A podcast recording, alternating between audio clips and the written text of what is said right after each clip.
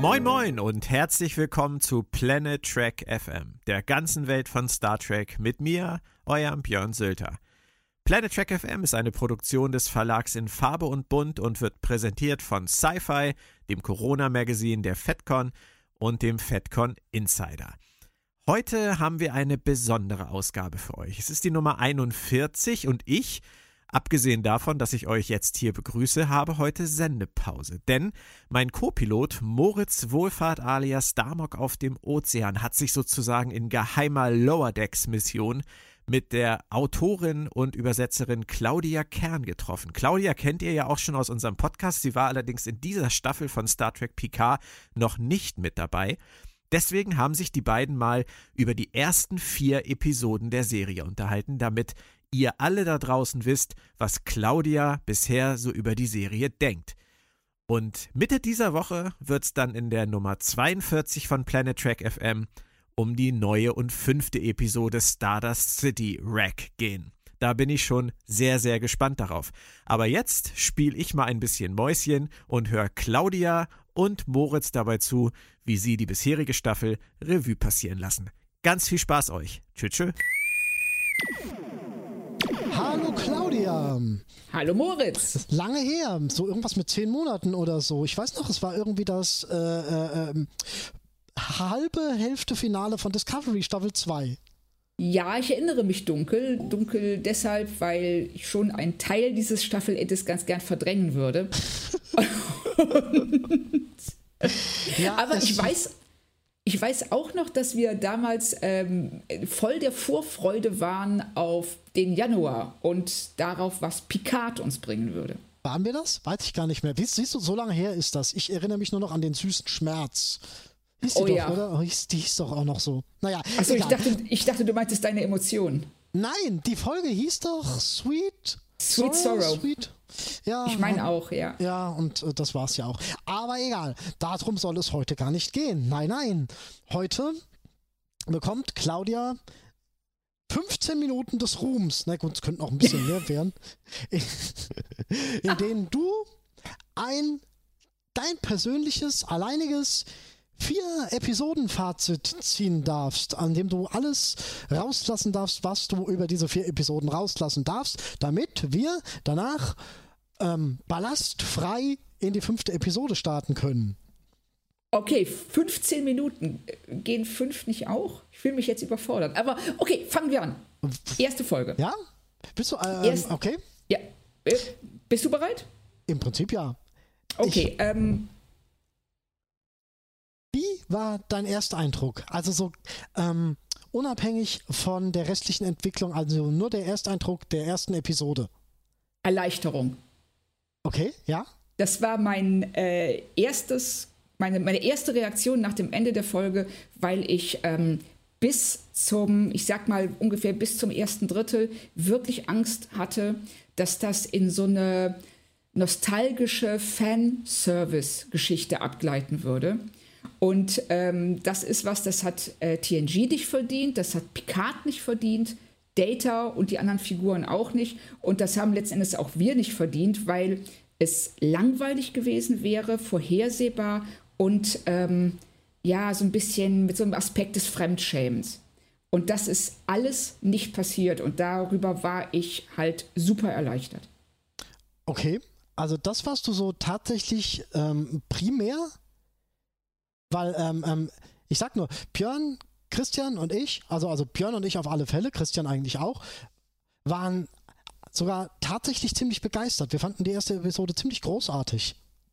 Ich fand sie auch gut. Also, ähm, ich, ähm, ja, ich fand sie sogar richtig gut. Es gab ein paar Sachen, ähm, an denen ich mich, ähm, also die mich gestört haben. Das war zum einen die äh, Darstellung der Föderation. Mhm und die Darstellung der Sternenflotte, aber auch Picards, ähm, wie ich fand, leicht gezwungen wirkende Isolation. Mir war, es, es, wird dann klar, dass da noch einiges hintersteckt, was wir nicht erfahren. Ich war mir nur nicht sicher, ob ich mit der Art und Weise, wie das aufgebaut wurde, wie diese Geschichte eingeleitet wurde, so ganz glücklich war. Mhm. Und das war, äh, wenn überhaupt, also das war eigentlich mein Hauptkritikpunkt, aber vom Prinzip her, ja, ich war erleichtert, ich war, ich, ich fand die Folge auch gut. Ich fand sie nur nicht ganz so gut wie manche andere, wie ihr anscheinend auch. Ähm, kann sein. Ich fand, wir fanden einfach die, ähm, dass der alte Picard,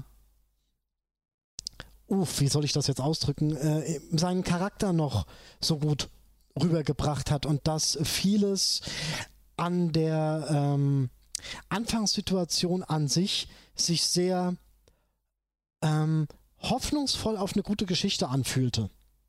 Ja, auf jeden Fall. Das ähm, ging mir auch so. Was mir äh, sehr, sehr gut gefallen hat, ist, dass er nicht versucht, sein Alter zu verstecken. Richtig. Ähm, ne, du siehst, das ist ein 79-jähriger Mann mit, den, ähm, mit der Gebrechlichkeit eines 79-Jährigen. Und er spielt ihn auch so und er spielt ihn auch ähm, leicht, ich sag mal, ähm, nicht tatterig unbedingt, aber er ist schon nicht mehr ganz Teil dieser Welt. Ergraut. Ja, ja, genau. Schönes Wort. Hm. Das, ähm, und man merkt das ja auch, äh, ist das, ich glaube aber, es ist in der zweiten Folge, äh, wenn die, wenn seine romulanische ähm, Haushälterin, die dann auf einmal zur äh, Forensikexpertin mutiert, äh, mit ihm in dem Apartment ähm, diese Tech-Talk-Sequenz abhält. Hm. Da hat er den gleichen Blick den mein 80-jähriger Nachbar hat, wenn ich versuche, ihm zu erklären, warum, sein, warum der Speicher seines Handys voll ist. Herrlich. Herrlich. Du ähm, merkst, ja. Warum wir mit der ersten Episode ähm, mit den Aspekten, die du angesprochen hast, im Schnitt kein Problem hatten, äh, war, glaube ich, ganz einfach der, dass wir, und das kann ich im Prinzip auch tatsächlich immer noch äh, sagen konnten, das sind Aspekte, die noch beleuchtet werden müssen und auch garantiert noch beleuchtet werden. Korrekt. Also, ähm, äh, von daher war das für uns nicht so das Maßgebliche. Klar, es wurde etwas vorgelegt, was, mit dem man, mit dem man durchaus Probleme haben kann und äh, die sich ja leider ein Stück weit auch noch verschärfen, aber das eben in, in späteren Episoden. In Episode 1 konntest du halt wirklich noch sagen, ihr könnt es mir noch erklären, so dass es passt. Ja. Richtig. Also das ähm, war auch tatsächlich ein erster Eindruck. Also in dem Sinne, ja, ich sehe hier eine Föderation, deren Verhalten ich nicht verstehe und äh, etwas, was auf mich unheimlich, und das hat sich auch in den nächsten Folgen noch äh, verstärkt, äh, erdzentrisch wirkt. Mhm. Also ich habe nicht den Eindruck, dass ich hier eine, einen Vielvölkerstaat sehe oder eine Gemeinschaft von ganz vielen Völkern, sondern ich sehe in erster Linie eine irdische Nabelschau. Mhm. Das hat mich ein bisschen irritiert und ähm, aber klar, ne, in der, ich finde vor allen Dingen in der vierten Folge wird dann ja auch sehr viel klar, was ähm, man bis dahin eben äh, vielleicht nicht verstehen konnte oder was einen ein bisschen gestört oder verwirrt hat. Aber du hast recht, es wird sehr viel ausgeblendet, was im Prinzip eigentlich die Föderation noch beinhalten müsste, seien es die ähm, dass es so irdisch ist, dass es, dass es nicht irgendwo anders stattfindet, auf irgendeinem anderen Außenposten oder dass er nicht erstmal irgendwo hin muss, dass das alles so zentral gelagert ist, wo er halt hin muss. Ja, richtig. Mir kommt die Welt unheimlich klein vor. Mhm. Und das war bei Star Trek eigentlich nie der Fall. Richtig. Wenn du dir mal überlegt hast, wenn da, wenn da, äh, ähm, hallo Captain, wir orten da ein romulanisches Schiff. Oh, okay, wie lange brauchen das noch, bis das bei uns ist? Acht Stunden. Nicht genau. sonderlich akut. Aber ja, du hast, du hast recht. Das, ja, und, aber das stimmt, ja. Und das halten sie auch leider aufrecht, diese, diese, diese Hinterhof-Philosophie. Was ich ja. aber sagen würde, das ist ein TV-Problem oder, oder ein, ein, ein TV-audiovisuelles Serienproblem. Da wirkt vieles immer so, als, ob's, als ob da jeder seine Teleportationsplattform hinterm Haus stehen hat und äh, in 0, nix mal da, mal da, mal da ist, auch wenn man davon spricht, dass es irgendwie 10.000 Meilen oder sonst was sein könnten. Ich weiß das nicht. Das ist möglicherweise ja. tatsächlich so ein. Es, man muss natürlich äh, bedenken, die haben jetzt nicht die Zeit, uns zu zeigen, wie Picard irgendwie zu Fahrstuhlmusik äh, vier Stunden lang in einem Shuttle sitzt und nach ähm, äh, Osaka oder wo er auch äh, da auch gewesen ist oder zum oder nach San Francisco fliegt. Mhm. Ähm, vielleicht nimmt er, nimmt er auch einen Transporter. Das ist auch was, was mich irritiert ist, wie wenig, obwohl wir jetzt, äh, ich glaube, drei von vier Folgen auf der Erde gewesen sind. Mhm. Ich verstehe immer noch nicht, wie diese Gesellschaft funktioniert. Ich, ich sehe unheimlich wenig vom Alltagsleben dieser Leute. Ja, ich glaube aber, da würde ich tatsächlich sagen, dass sie sich scheuen, da tatsächlich ein Konzept zu entwickeln, mit dem sie dann auch arbeiten müssten. Und das ist, glaube ich, hm. auch nicht deren Intention für die Wichtigkeit der Handlung. Hm, äh, bin ich mir nicht so sicher, wenn wir ähm, in die zweite Folge und äh, das, die Begegnung mit Raffi gehen. Da sehen wir ja, also ihre Lebensumstände passen überhaupt nicht zu dem Ideal, das Picard in sieben Staffeln TNG jeder, ich sag mal, ja, noch nicht so erleuchteten Zivilisation reindrückt. Er sagt jedem, wir haben die Armut besiegt, wir haben, ähm, bei uns leben alle im Wohlstand, es geht allen gut, wir haben eine Utopie erschaffen, indem wir einfach auf unseren Verstand gehört haben und ähm, uns entschieden haben, ja zu allen nett zu sein. Das scheint ja in der Tat äh, tatsächlich ein ähm, Problem der Macher zu sein, oder nicht Problem, oder eine Sichtweise der Macher zu sein. Hast du gelesen, was Michael Shevin dazu so schreibt? Nein. Michael Shevin schrieb dazu, ich kriege das nicht so genau hin, weil ich das auch nur von Björn weiß, der mir das im grober Zusammenfassung, Michael Shevin sagt, dass der Mensch letztendlich immer der Mensch bleibt, zwar versucht sich zu ändern, aber letztendlich Mensch bleibt und der ist im Schnitt so wie heute. Was? Bullshit. Tut mir leid. Entschuldigung, ich wollte dich nicht unterbrechen. Nein, nein, das, äh, dafür sind wir hier, dass du mich unterbrichst und dass du deine Sicht der Dinge der vier Episoden hier darlegst. Und von daher ist jede Unterbrechung notwendig. Und unhöflich. das macht sie nur umso ähm, besser. nee, also ich finde, das ist eine so faule Aussage.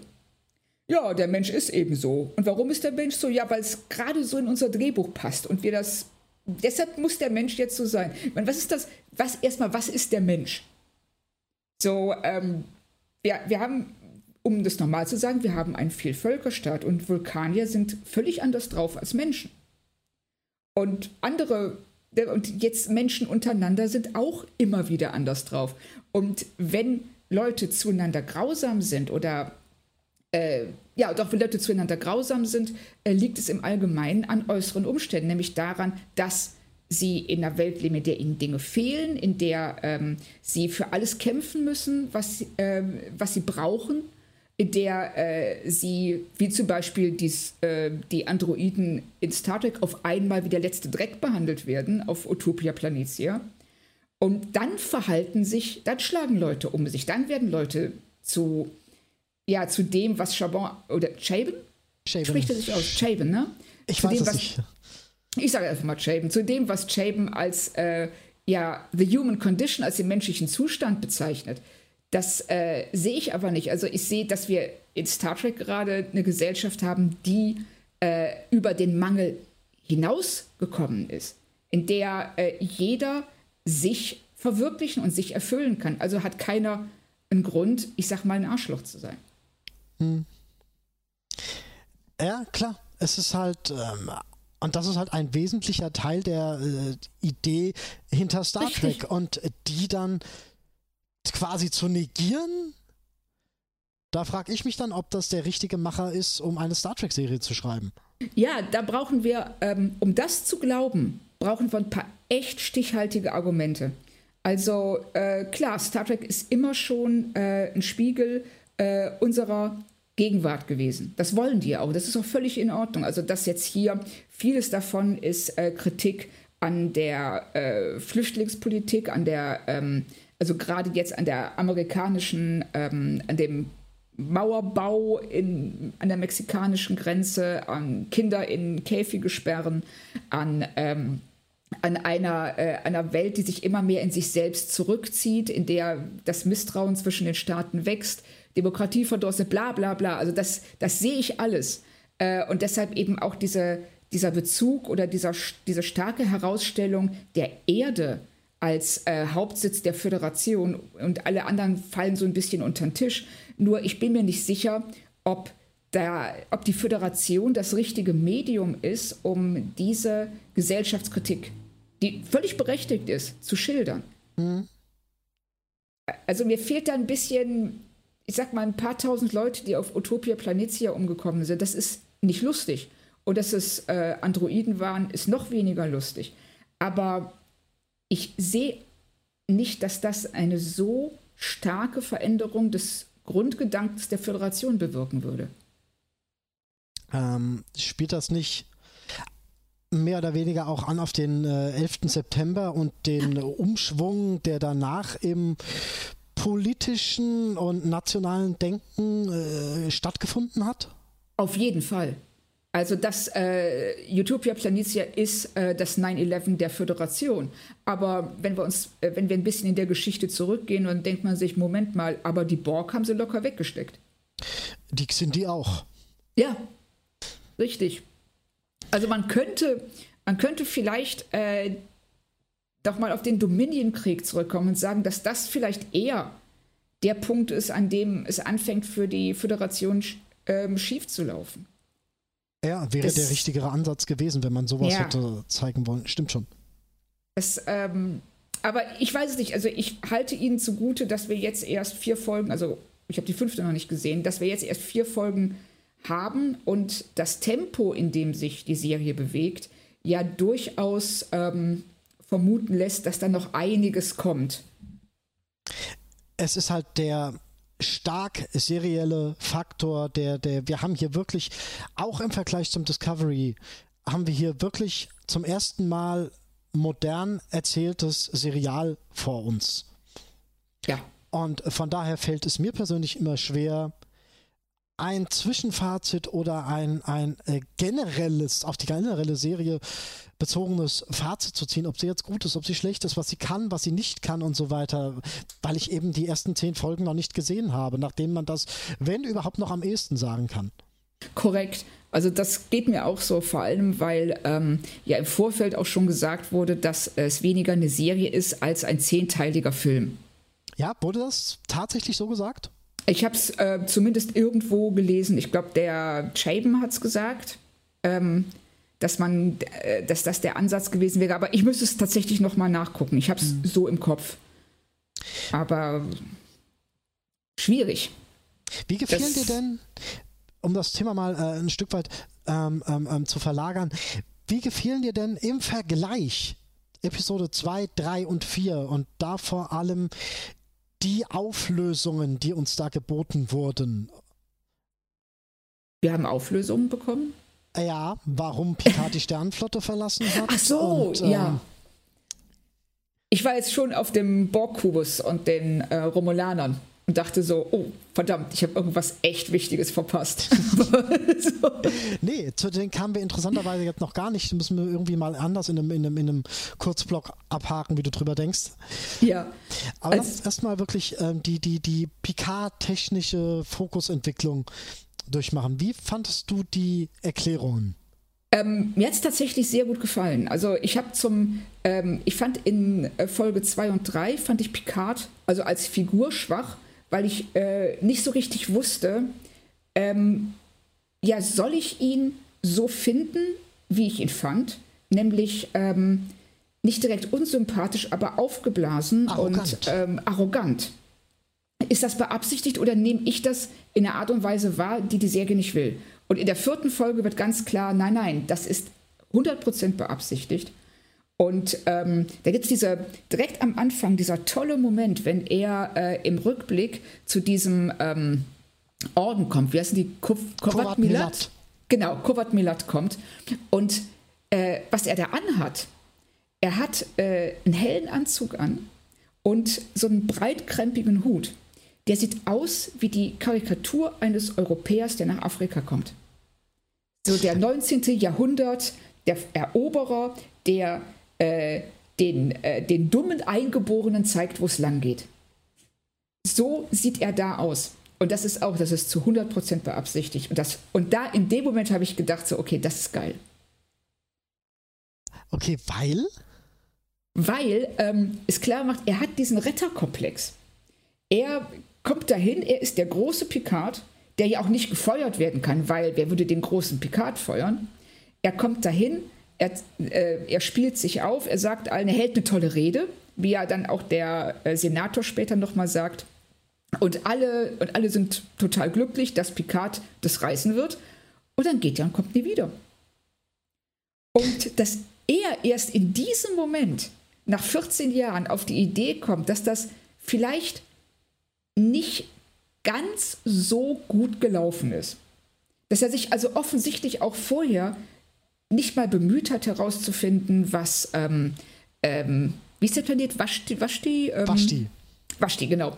Ähm, was mit dem Planeten, was aus dem Planeten geworden ist, was aus dem Jungen geworden ist. Das interessiert den alles 14 Jahre nicht den interessiert nicht die 14 Jahre. Ja, genau. da, ist, da ist Ruffy, äh, die interessiert ihn auch nicht. Die lässt er sogar eiskalt stehen. Nee, die lässt ja. er eiskalt gehen. Die lässt er eiskalt weggehen. Ja.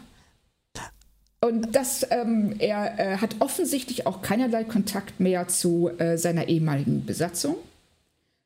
Und ähm, er hat sich da dieses, äh, er, er, wie so ein, ja, wie so ein trotziges Kind, nachdem er bei der Sternenflotte rausgeflogen ist, geht er auf sein Zimmer und schmollt. 15 Jahre lang. Ja.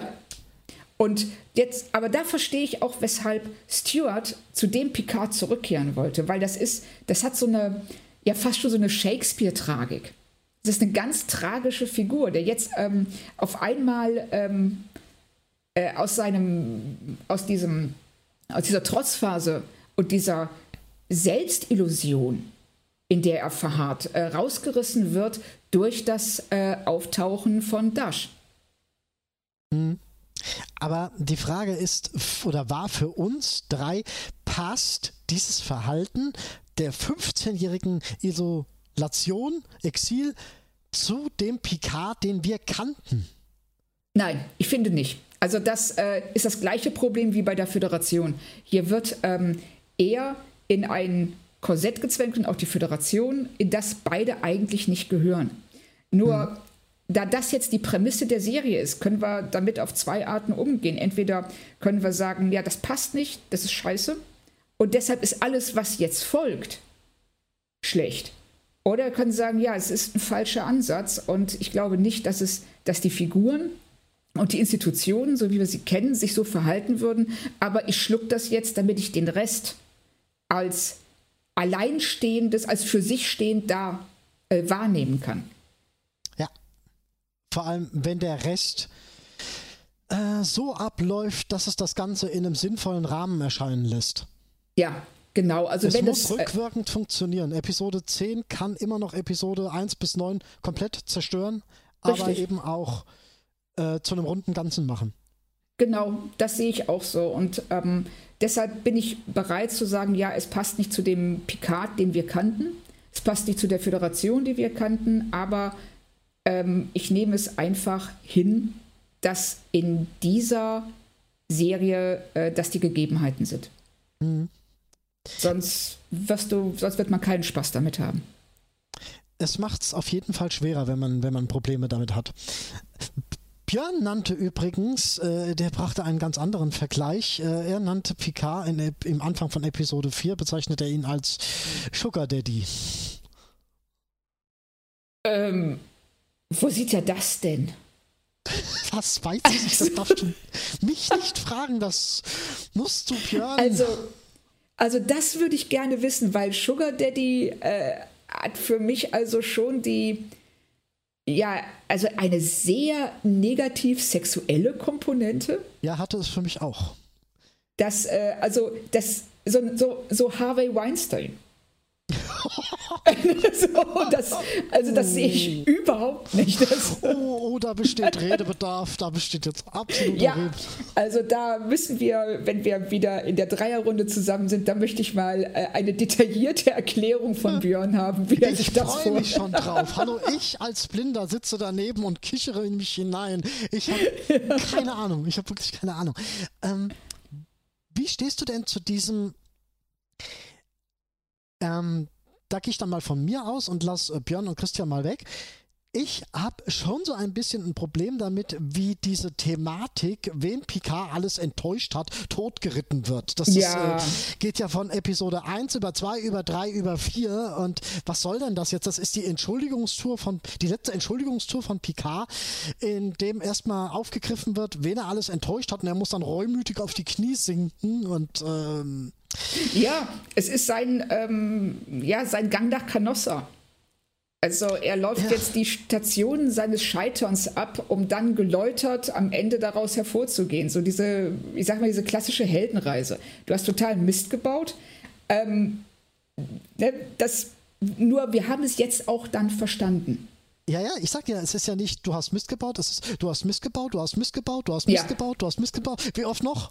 Ja, genau. Es, es reicht jetzt. Also das war jetzt auch, finde ich, ähm, auf äh, Vashti ähm, so ähm, direkt und so plakativ, dass äh, jetzt können wir dann bitte auch weitermachen. Vor allem mit Bart, vor allem mit da, von wegen am Ende von Episode 3, oh, Energie und jetzt geht nach Free Cloud.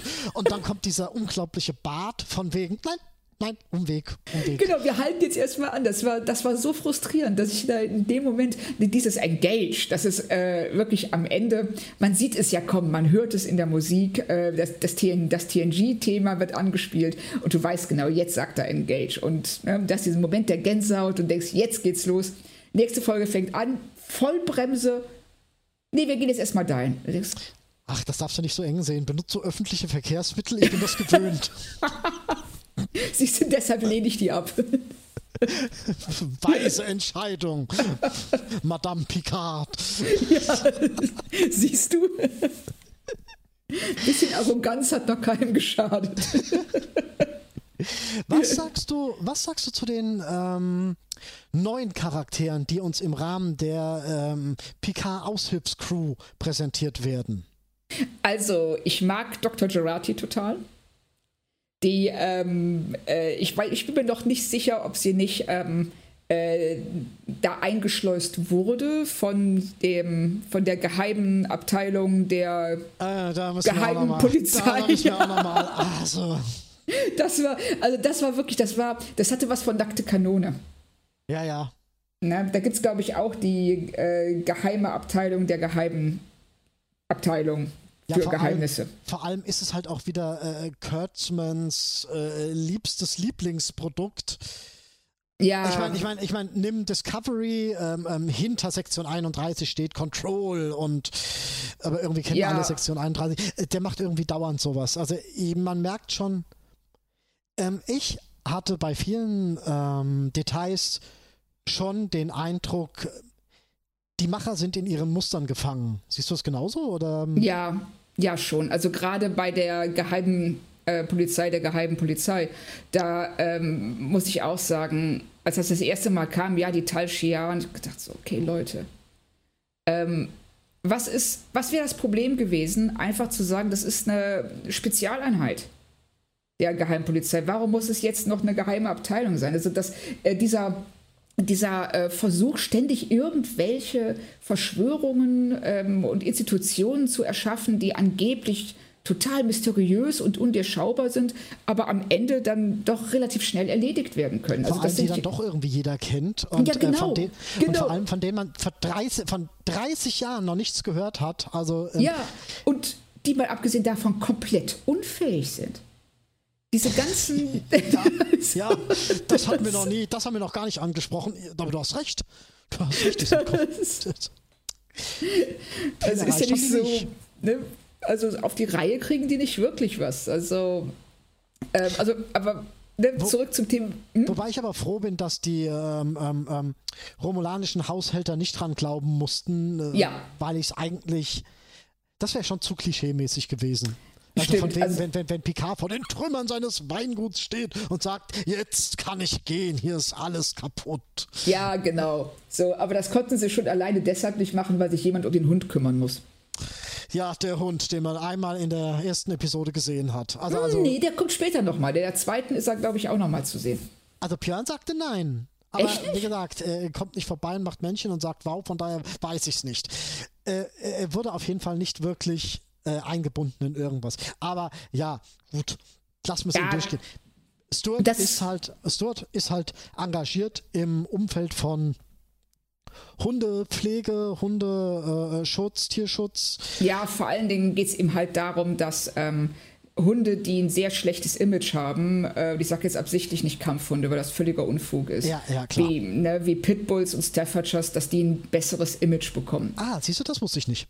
Das ist also, weil er seine eigene Hündin, die er in den USA hat, nicht mit nach Großbritannien nehmen durfte und äh, die deshalb in den USA äh, Leute vermitteln musste.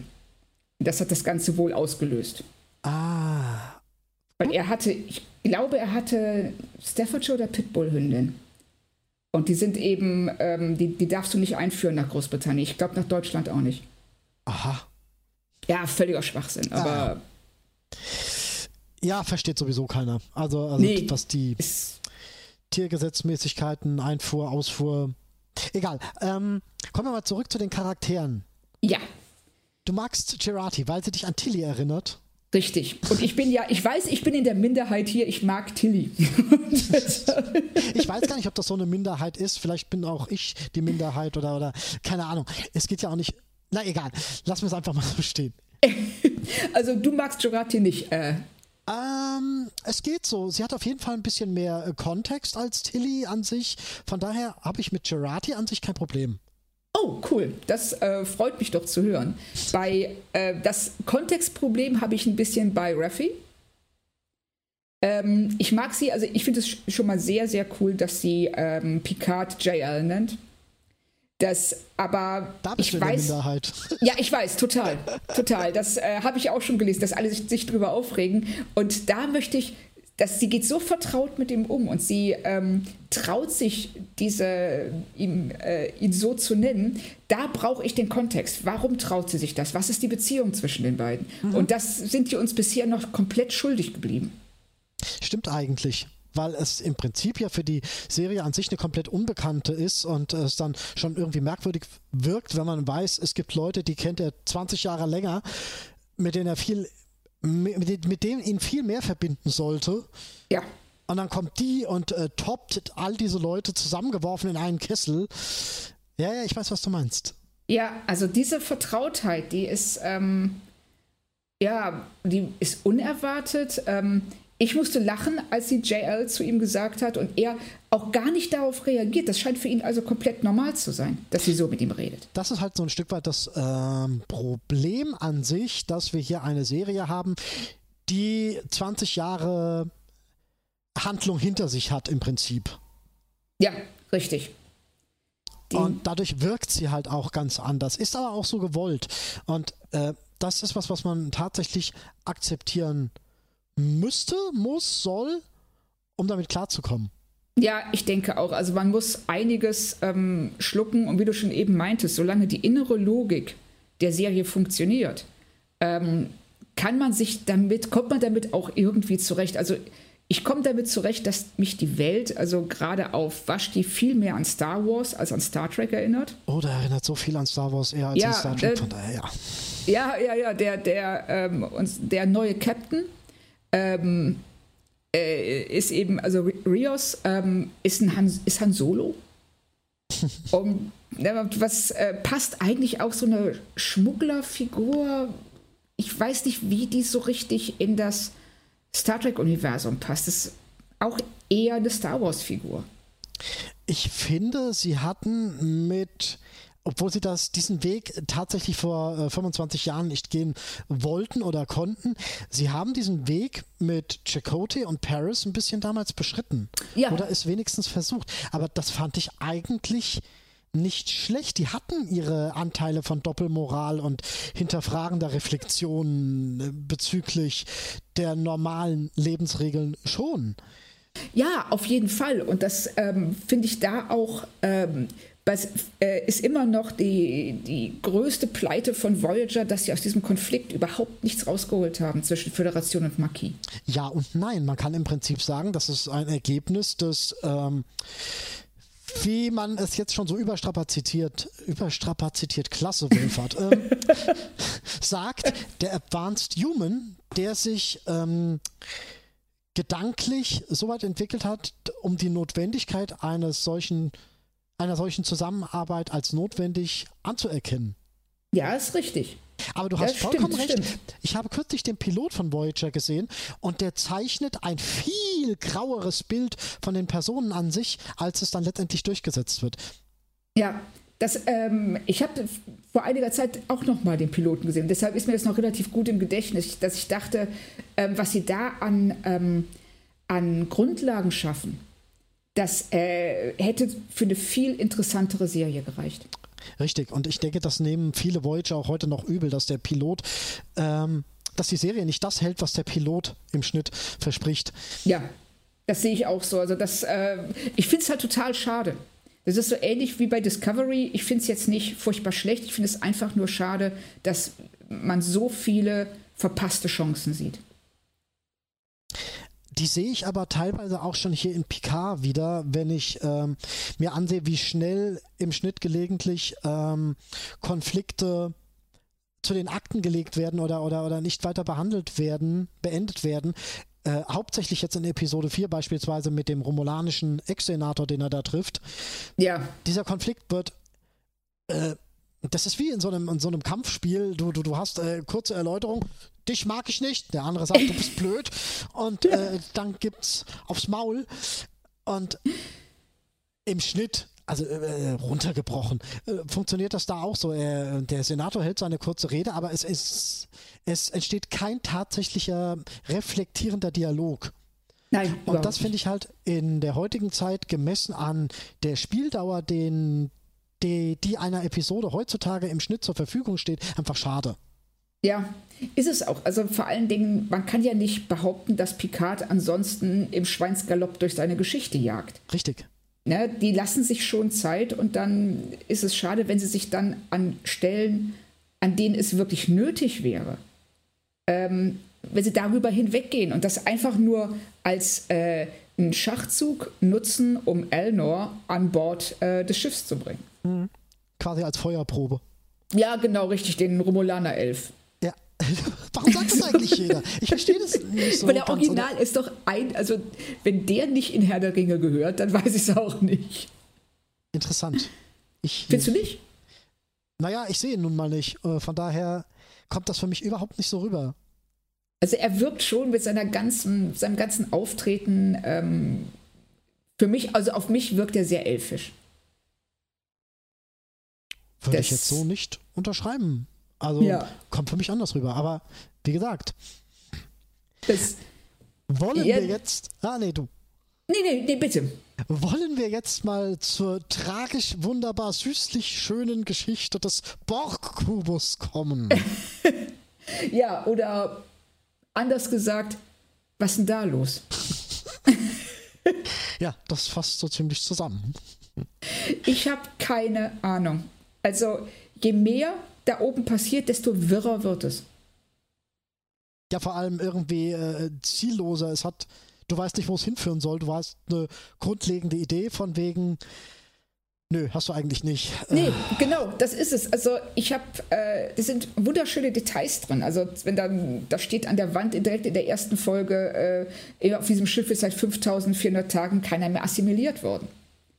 Hm. So, ne, das ist so das war, das war ja nett und ähm, äh, Soji, also dass sie jetzt nach gefühlten zwei Minuten mit Narek ins Bett geht, ohne zu wissen, wer das eigentlich ist, fand ich jetzt nicht so ganz nachvollziehbar.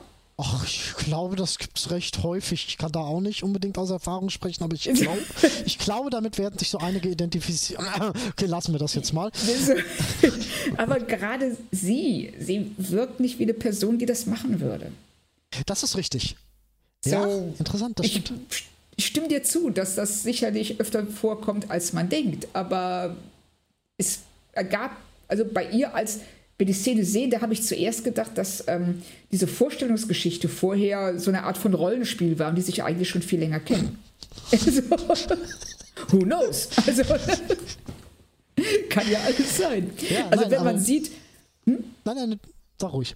Ähm, dass im Gegensatz dazu, wie Narek mit, ähm, wie heißt sie? Rizzo? Rizzo, Rizzo, äh, Ne, keine die Ahnung, wie die jetzt Undercover- wirklich heißt. Ja, genau, aber, aber die Romulanerin, die. Ist sie jetzt seine Schwester oder. Ja, Wenn doch. er seine Schwester. Ja, aber wenn ja, dann haben die Romulaner schon eine sehr interessante, soll man sagen, sehr interessantes Geschwisterverhältnis. ähm, da komme ich eher zu dem Ergebnis, dass wir hier die Auswalzung eines zeitgeistlichen Phänomens vor uns haben. Was bei Game of? Thrones funktionierte, muss jetzt überall funktionieren. Ach so, meinst du das? Ähm, Ob die Romulaner Ja. das jetzt an sich äh, gerne machen, äh, ob das da gang und gäbe ist, keine Ahnung. Könnte man uns ja auch mal erklären. Wäre ein interessanter Punkt. Wenn Ja, das so bei erklären. Den, wenn das bei denen kulturell verankert ist, gerne. Aber dann müsste man uns das eben halt auch erklären. Richtig, dann müsste, ähm, und, und das muss man auch sagen, also die Romulaner, auch die, ähm, äh, die vulkanisch-romulanische Geheimdienstlerin der Sternenflotte, die äh, hier die, ähm, äh, die Dr. Gerati, deren Vornamen ich jetzt gerade vergessen habe. Agnes. Ähm, Agnes, genau. Die äh, Agnes äh, zum Verhör bittet und dabei so eine coole Sonnenbrille anhat. ähm, also die, äh, die, die, die Dialoge zwischen ihr und Rizzo sind somit die schlechtesten der ganzen Serie. Ich finde die zwischen Narek und Rizzo irgendwie noch schlimmer. Die sind Das ja, so- weil ja, Trafen sich zwei Wüstenräuber und schmiedeten Intrigen. aber wirklich, also das hat, das ist derartig melodramatisch und theatralisch. Wie die, ähm, und oh ja, du hast, du musst das und das tun. Oh, aber du hast das getan. Was hast du getan? Ich habe den Samen des Zweifels gesät. Genau. Herrlich. Oh, Ich, möge er aufgehen, bevor. ich stehe auf so, ich stehe ja auf so trashige, schlechte Dialoge. Also, Also dann wirst du bei den Romulanern echt eine helle Freude haben. ja, scheinbar. Bei den neuen Romulanern. Ich weiß Ja. nicht. Das ist nämlich sowas. Haha. Finde ich gut, dass ich da jetzt endlich mal zu komme. Ähm, ich finde, dass sie früher die Nuancierung anderer Rassen besser hingekriegt haben, als sie es heute tun. Wie meinst du das? Uh, die Romulaner haben einfach andersartiger reagiert, als sie es heute tun. Die Vulkanier haben auch ähm, in ihrem Umfeld gemäß anders reagiert, als sie es heute tun. Sie haben diesen, ähm, diesen Detailgrad an Fremdlichkeit, Fremdartigkeit, den hatten sie früher meiner Meinung nach besser drauf. Oh ja, ich weiß, was du meinst. Ja, also bei den Vulkaniern stimme ich dir auf jeden Fall zu. Ähm, bei den Romulanern ähm, bin ich mir äh, noch nicht sicher.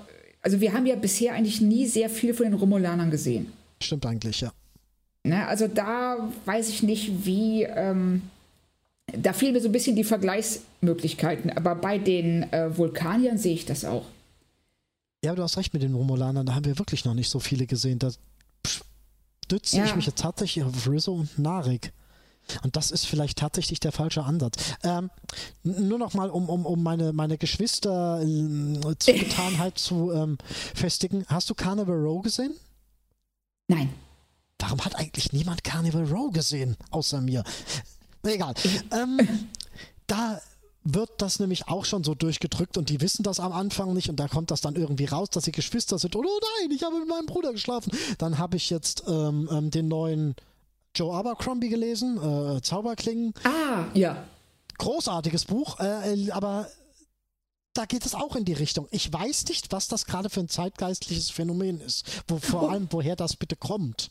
Also das war aber, ähm, ich habe bis letztens noch mal einen älteren Western gesehen, also einen modernen Western, der heißt Lone Star, äh, der sehr, sehr cool ist. Und äh, da kommt es am Ende auch raus, dass es äh, äh, Bruder und Schwester sind, sich da lieben. Und die geht aber sehr cool damit um, weil sie fragt ihn dann, ja, willst du Kinder? Er so, nö. Und sie, ja, das ist ja alles gut. Alles.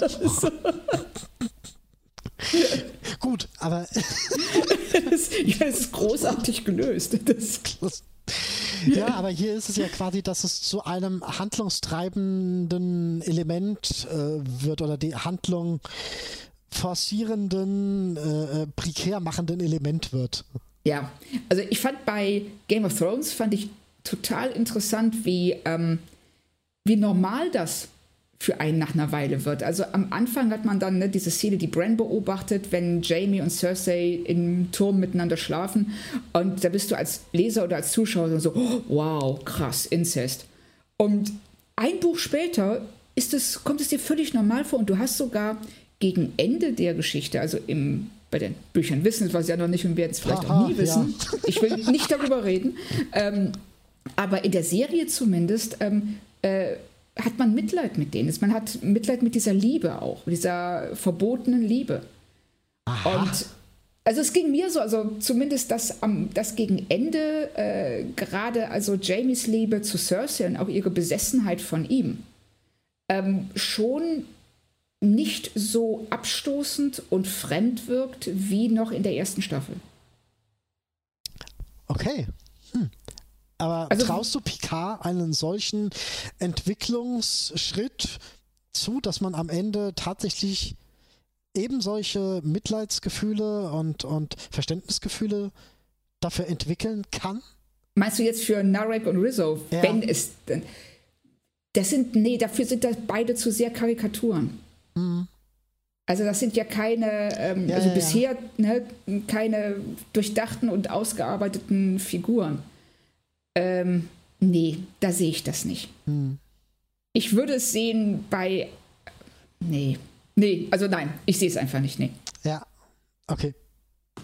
Das, ähm, aber ab, apropos Figuren, um jetzt vielleicht mal für diesem Thema ein bisschen wegzukommen.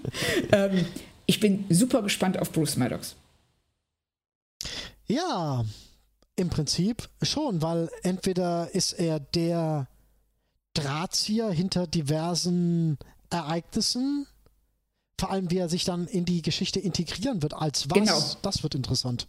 Genau, das denke ich nämlich auch. Also wie, ähm, was für ein Maddox werden wir sehen? Ist er der, ähm, ja, der, er war ja in Measure of a Man noch der Gegner von Data. Mhm. Und ähm, hat ja jetzt die letzten, was weiß ich, 20, 30 Jahre genutzt, um das wieder gut zu machen? Hat er sich entwickelt in jemanden, der ein, der positronische Lebensformen halt weiterentwickeln will? So scheint es ja. Also das wird interessant. Wir wissen, da gibt es viel, was wir nicht wissen und was man nur hoffen kann, dass man es erfährt. Ja, richtig. Ähm, weißt du vielleicht gerade, das habe ich mich gefragt, ich glaube, wir haben es uns auch im Cast ein Stück weit gefragt, wie oft hat man Maddox noch erwähnt in Next Generation? Ich meine fast, man hätte ihn nur noch einmal erwähnt, dass Data ihm Briefe schickt. Ja, richtig. Also das ist das Einzige, auch woran ich mich erinnern kann. Das, äh, ich glaube, ansonsten spielt er keine Rolle mehr. Gesehen hat man ihn nicht mehr. Ähm, es ging mir nur um, ob, ob, ob er noch öfters erwähnt wurde, brieftechnisch. Aber ich glaube fast nicht. Ich glaube nicht. Also ähm, Nee, ich, also meines, meines Wissens nach nicht, aber ich meine, wir reden hier über sieben Staffeln TNG. Ja, also, ja das ist ähm, da 180 Episoden zu kennen und da auf jedes Detail. Ja, gut, ich nicht. nee, ich auch nicht. Also vielleicht sollte man mal einen Blick in Memory Alpha werfen. Da ja, wird das sicherlich drinstehen. Müsste das, man mal für nächste Episode irgendwie machen. Ja, also ähm, was mir noch sehr gut gefällt, äh, ist das von Hologrammen bevölkerte Schiff. Ja. Also ich finde, dass die ähm, äh, schauspielerische Leistung echt herausgestellt werden sollte, weil äh, er macht das schon super, der den Rios spielt und dessen. Ich hab's heute mit Namen. Ich weiß nicht, was los ist. Also der Typ, der den Rios spielt, macht das richtig gut, wollte ich sagen. Aber die Hologramme sind doch ein anderer. Was? Ich dachte, nee. die. Nee, das ist er. Ich dachte, das wäre ein Hologramm, was von allen gespielt wird und nicht von Rios. Ich dachte, das wären zwei. Moment, Moment. Äh, es ist der gleiche Schauspieler. Ach, der spielt auch seine Hologramme? Ja, alle Hologramme werden von ihm gespielt. Das ist an sich schon cool. Das, das ist ich, ich cool. dachte, ich dachte, es wäre ein Hologramm-Schauspieler, nicht, dass es derselbe von Rios wäre. Nee, nee, nee. Es ist, ähm, äh, Rios spielt seine eigenen Hologramme. Ah, interessant. Die sehen ihm auch total ähnlich. Logischerweise, weil er Ja, natürlich, natürlich müssen sie ja. ja. Ich habe mit der Hologramm-Thematik an sich ja so meine Probleme, weil die Föderation ja eigentlich sagt, wir haben ähm, vom technischen Leben abgelassen, äh, Androiden verboten, KIs werden nicht mehr entwickelt und so weiter. Und äh, dann fliegt der Typ da rum und hat seine äh, äh Räuberbande an Hologrammen da rumlaufen. Ja, er ist ja nicht. Hm? Entschuldigung. Nein, nein, bring ruhig rein. Nee, du wolltest sagen, die auf? Die auf einem Schiff sind, das äh, äh, eine potenzielle Gefahrenquelle darstellen könnte. Ja, das hat mich auch ein bisschen gewundert. Also ich hatte es so verstanden, dass es ähm, in erster Linie um die äh, Androiden geht, die ähm, ja verboten worden sind. Und bei den Hologrammen ja, was soll ein Hologramm? Kann, keine, kann ein Hologramm eine Waffe in die Hand nehmen und dich umbringen? Ja, ne?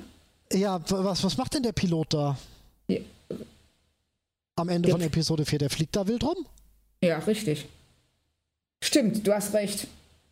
Das, ja, natürlich können die das, klar. Das, der ähm, kann sonst was mit dem Schiff anfangen. Richtig, richtig. Und, der, äh, und das medizinische Hologramm kann ihm ja auch diesen. Aua. Ähm, ja, genau. nee, stimmt. Also ich hatte, ähm, was ich mir vorstellen könnte, also das ist ja kein Sternenflottenschiff. Ich weiß nicht, was ist auf der, auf der Sternenflotte? Äh, in der Sternenflotte benutzen die doch Hologramme, wissen wir das? Äh, wissen wir nicht, aber selbst wenn sie es nicht tun, was sie tunlichst dann nicht tun sollten, ganz viel tun, ähm, Chris Rios war mit seinem Schiff so wenn ich mich das jetzt richtig erinnere, im Erdorbit muss er ja gewesen sein, um Picard ja. hochzubeamen. Und dann haben wir da also keine Sicherheitssysteme der Föderation, die da irgendwie anschlagen, hallo, da ist ein Schiff mit zig Hologrammen, das ist verboten, sowas wollen wir nicht haben. Hätte doch eigentlich sein müssen.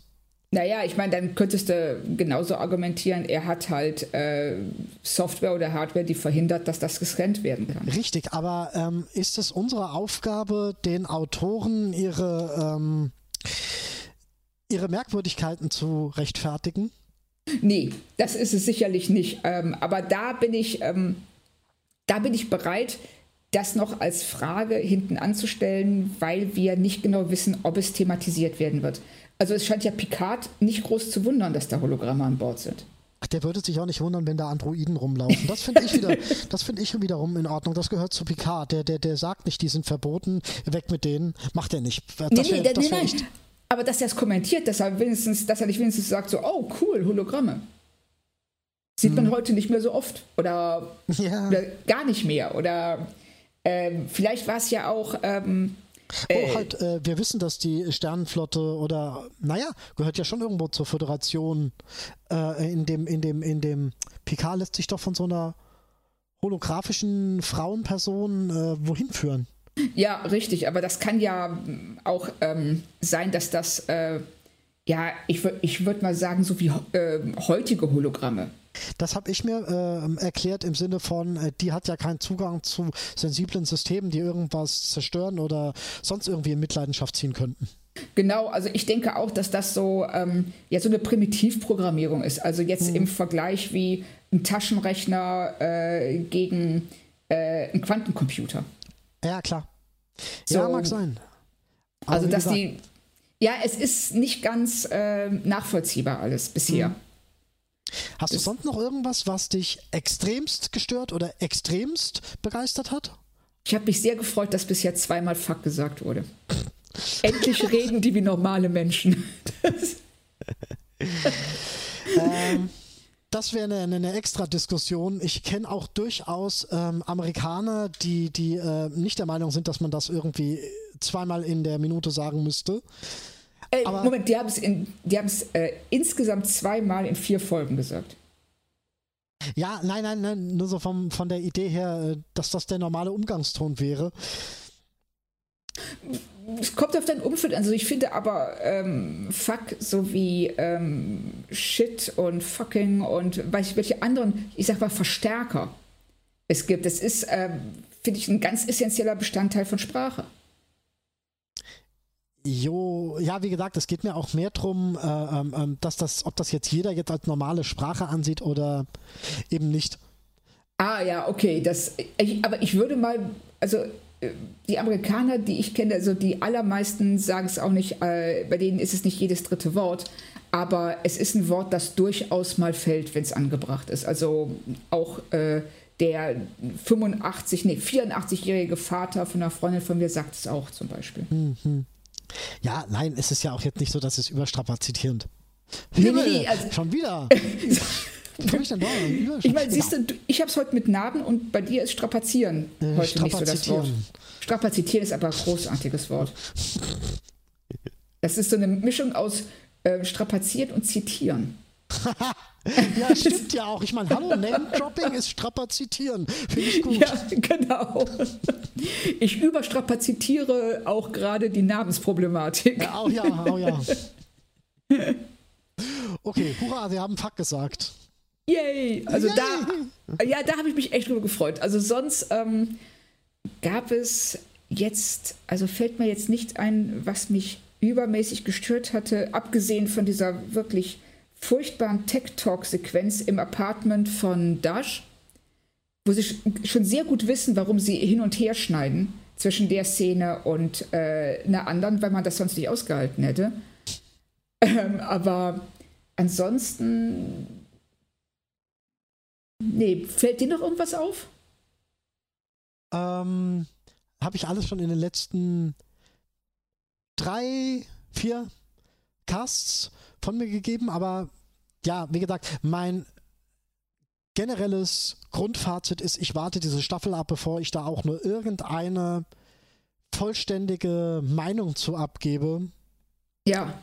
Weil vier Episoden einfach nicht ausreichen, um da überhaupt irgendwas drüber sagen zu können. Das, äh, wie du schon sagst, wenn da eine runde Geschichte draus wird, kann man ihnen das eine oder andere vielleicht ankreiden, aber immer noch sagen, passt. Ja, richtig. Also die Frage ist natürlich, ist es fair vom Zuschauer zu verlangen, ähm, zehn Stunden oder was sind es insgesamt? Wahrscheinlich acht, drei Viertel oder irgendwie sowas, Stunden durchzuhalten, bevor man sich äh, befähigt oder be ja doch befähigt fühlt, eine Meinung zu äußern?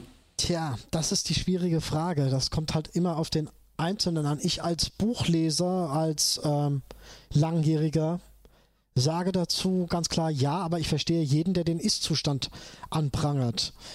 Ja, ich finde ja, es halt nur nicht, ich finde es halt in letzter Konsequenz der Geschichte gegenüber nicht fair. Richtig. Das äh, finde ich nämlich auch. Also, ähm, weil ich, ich sag mal, ein Buch oder auch ein Film, der, sagen wir mal jetzt äh, Klassiker Sixth Sense. Mhm. Ähm, Richtig, gutes Beispiel. Ne? So, der Film funktioniert auch ohne das Ende. Mhm.